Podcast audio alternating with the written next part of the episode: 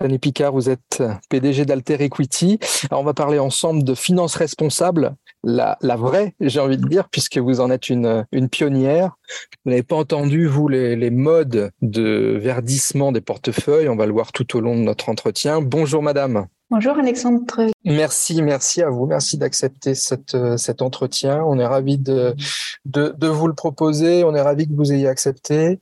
Je rappelle que vous dirigez euh, donc une société de gestion qui s'appelle Alter Equity, qui dans son, son, son ADN est pleinement engagé dans le financement de projets respectueux des hommes et de l'environnement. Les deux sont, sont importants. On le verra tout au long de, de notre discussion. En première question, la, la, la question de la raison d'être euh, de votre société, la raison d'être principale s'il y en a plusieurs. Comment pourriez-vous la définir, cette raison d'être? Notre raison d'être, qui est d'ailleurs euh, inscrite dans nos statuts, c'est mmh. d'utiliser l'investissement au service de l'intérêt général dans sa double dimension sociale et environnementale. D'accord.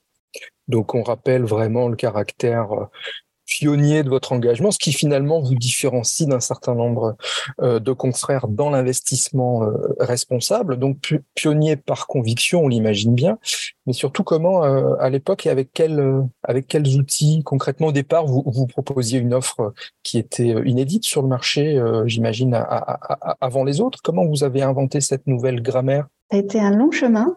Mmh et au départ, j'ai voulu investir dans des entreprises qui seraient dirigées par des personnes issues de la diversité, avec l'idée que, euh, de même que ces personnes font l'objet de discrimination dans leur vie quotidienne, elles devaient l'être dans l'accès au, au, financement. Et puis, il s'est baissé un certain nombre de choses sur mon chemin qui m'ont conduit à revoir euh, complètement euh, ce modèle, ou en tout cas le faire évoluer et mmh il est devenu d'investir dans des entreprises dont l'activité est utile à la société en étant utile aux personnes, d'une part, en permettant euh, euh, la transition vers une société plus heureuse, plus généreuse, plus inclusive, plus respectueuse des personnes, euh, une société plus apprenante, une société du bien-être, mmh euh, ou à l'environnement en, investissant dans des entreprises dont l'activité forme une solution aux grands enjeux environnementaux contemporains, c'est-à-dire le dérèglement climatique, l'épuisement de la biodiversité et l'épuisement des autres ressources, euh, en passant d'ailleurs par les questions de qualité de l'eau, de l'air et des sols. D'accord. Et puis, en parallèle de cette condition d'une activité utile à la société, euh, nous exigeons des participations les entreprises au capital desquelles nous intervenons, mmh. euh, qu'elles s'engagent dans une démarche de progrès vers plus de responsabilité dans leur pratique de gestion, dans leur comportement vis-à-vis de l'ensemble de leurs parties prenantes. Et pour cela, nous avons fabriqué une grille de critères qui comprend aujourd'hui une centaine de critères. Et nous avons demandé aux entreprises euh, de retenir 10 à 15 critères sur lesquels elles vont progresser pendant la période durant laquelle nous sommes investisseurs euh, à leur capital. Et le tout en recherchant un rendement financier qui soit suffisamment élevé pour attirer les investisseurs mmh et aussi pour permettre euh, à notre mesure de contribuer à démontrer qu'il est tout à fait possible d'être à la fois rentable et responsable et qu'il faut cesser, qu'il fallait cesser, qu'il faut continuer de cesser d'opposer les deux. Voilà, c'est le modèle que nous avons euh, construit au départ, qui était totalement pionnier à l'époque. Aucun fonds dans le non-côté en France ne s'intéressait à la fois à des enjeux sociaux et environnementaux, ne mhm. s'intéressait à la fois à l'activité des entreprises euh, d'un point de vue, du point de vue de leur utilité euh, sociale et environnementale et à leur pratiques de gestion. On ne parlait euh, pas du tout à l'époque des pratiques de gestion des entreprises. Euh, et aucun fonds euh, ne disait haut et fort qu'il voulait être à la fois rentable et responsable. Bien sûr. Ah, c'est intéressant. Et là, on, on, est en quelle année si, si, si, quand, on, quand, vous, quand vous lancez le fonds? J'ai commencé de travailler à ce projet début 2007, mais j'ai mis mhm. un certain temps avant de fabriquer le, le dispositif. Bien sûr. Et nous n'avons réussi à réaliser ce qui s'appelle le premier closing du fonds qu'en septembre 2013, donc euh, beaucoup plus tard. D'accord, mais ce qui, ce qui est quand même finalement entre guillemets la, la, la, préhistoire des, des, des, fonds, euh, des fonds à impact et même à impact euh, positif, puisque en, en, préparant cet entretien, vous insistiez euh, sur la notion d'impact positif. Qu'est-ce qui signifie pour vous?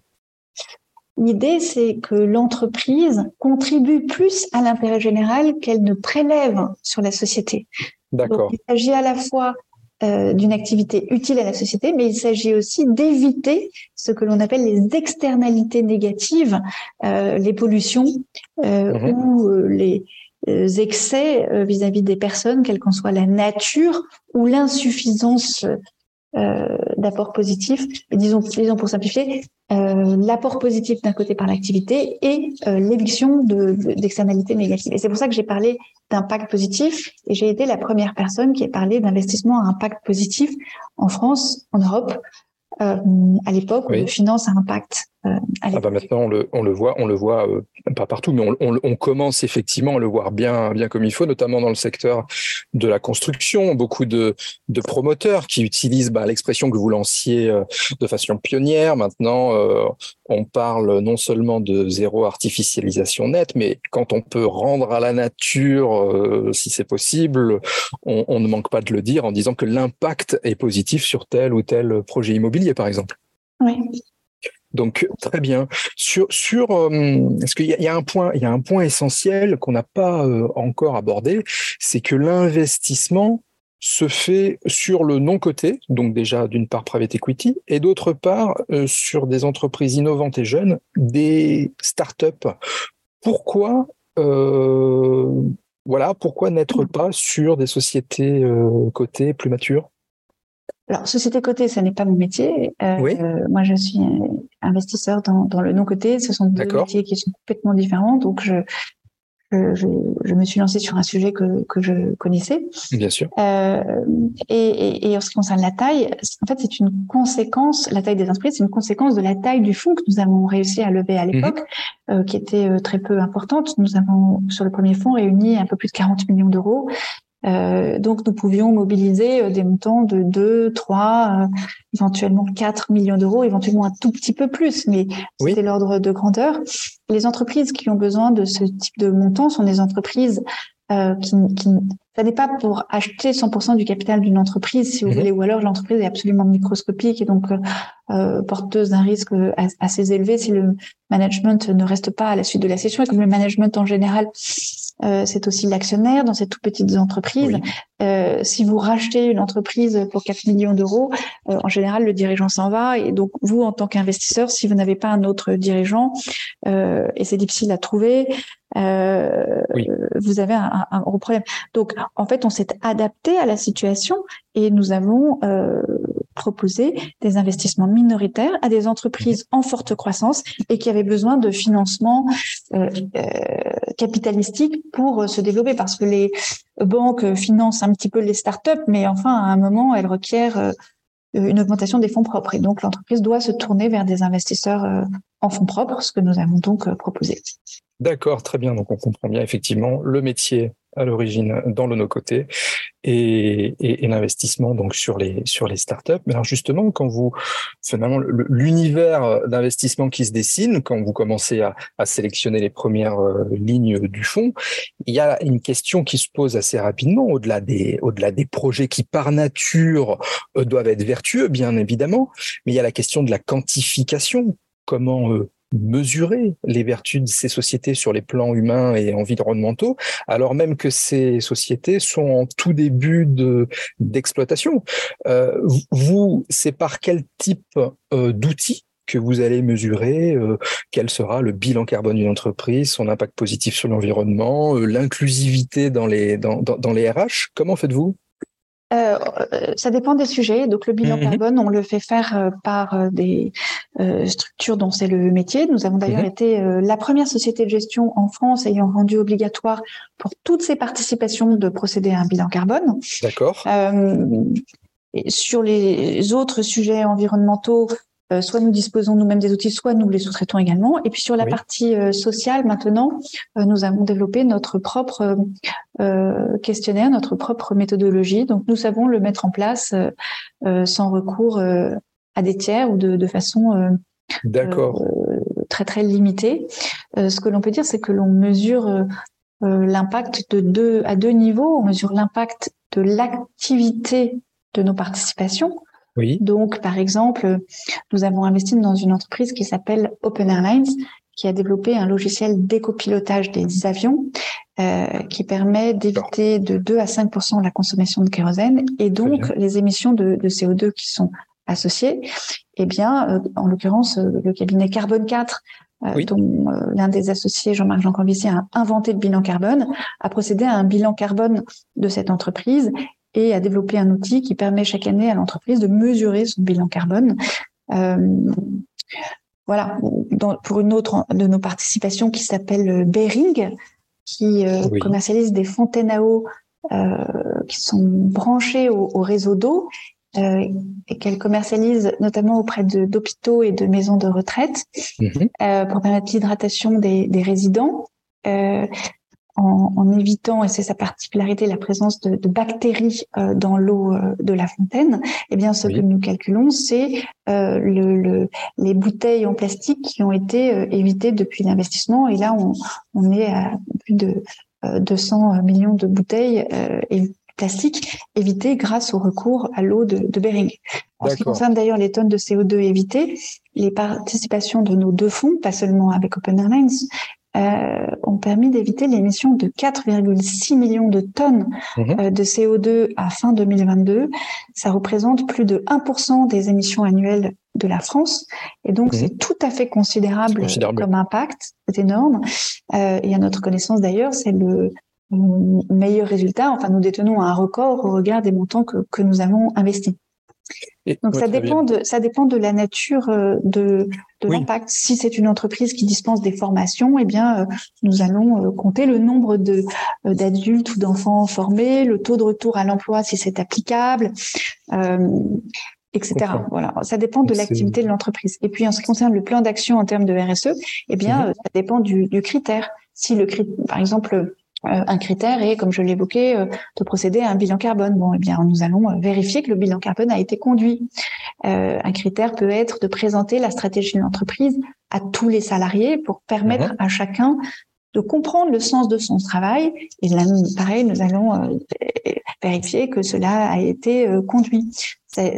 un autre critère est de d'ouvrir le capital à tous les salariés. Eh bien, nous allons vérifier que cela a été réalisé, etc.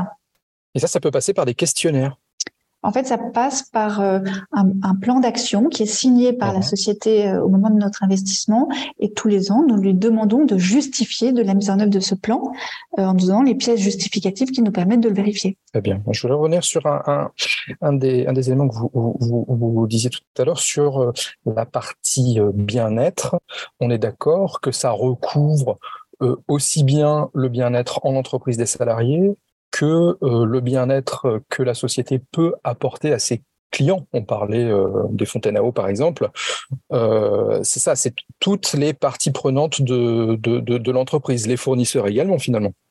En fait, alors, je ne sais pas à quel niveau vous posez la question, mais en ce qui concerne les activités, pour, pour considérer qu'une entreprise un impact positif sur les personnes. Nous mhm. nous intéressons à des activités qui concernent l'éducation et la culture, donc la formation tout au long de la vie, euh, le soutien scolaire, les jeux éducatifs, des services euh, culturels, des questions d'intégration dans la société et dans l'emploi, de d'accès à l'emploi, de retour à l'emploi, de réduction des inégalités, euh, de formation euh, également.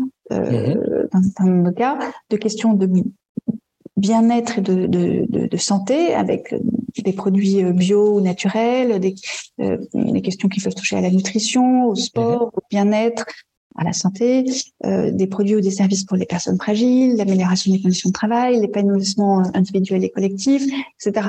Et puis, on s'intéresse aussi à des questions associées au changement sociétal, à la transition vers une société plus inclusive, plus heureuses avec des mhm. métiers comme la finance à impact positif, le commerce équitable, les productions locales, les circuits courts, la promotion de la RSE, etc.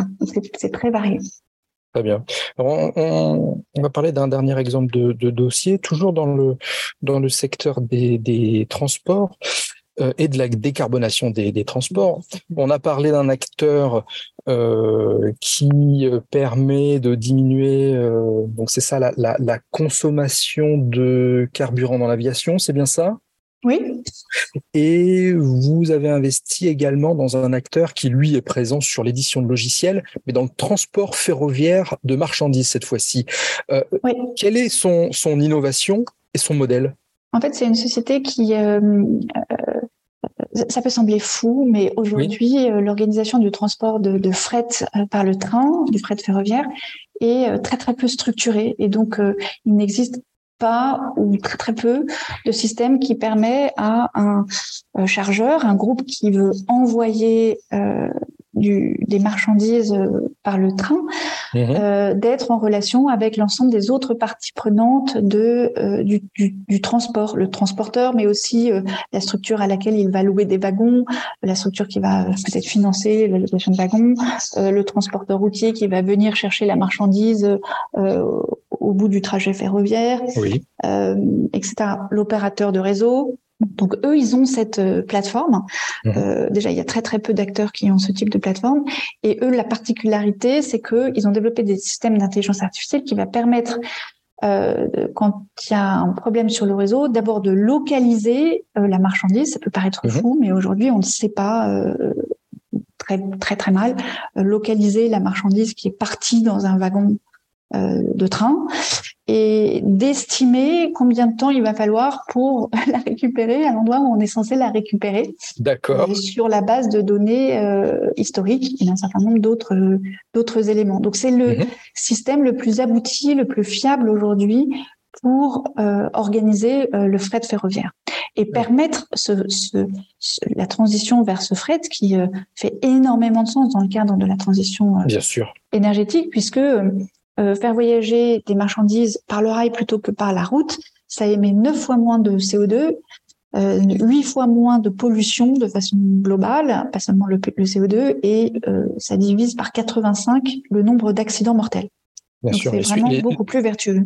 Les Suisses l'ont compris depuis longtemps, malgré le, la, la, la difficulté de leur, euh, de leur territoire pour le, pour le ferroviaire. Effectivement, c'est oui, intéressant mais tout, et, tout à fait bien équipé. Mais merci infiniment, euh, Madame, pour pour euh, ben, tout à la fois nous avoir présenté tous ces éléments, puis la, la, la, jeunesse de ce fonds, son son, son caractère euh, euh pionnier, et puis et puis pour finir ces, ces derniers exemples de d'entreprises innovantes. Je rappelle Fanny Picard que vous êtes PDG d'Alter Equity. Je vous remercie infiniment. Je vous souhaite une excellente journée.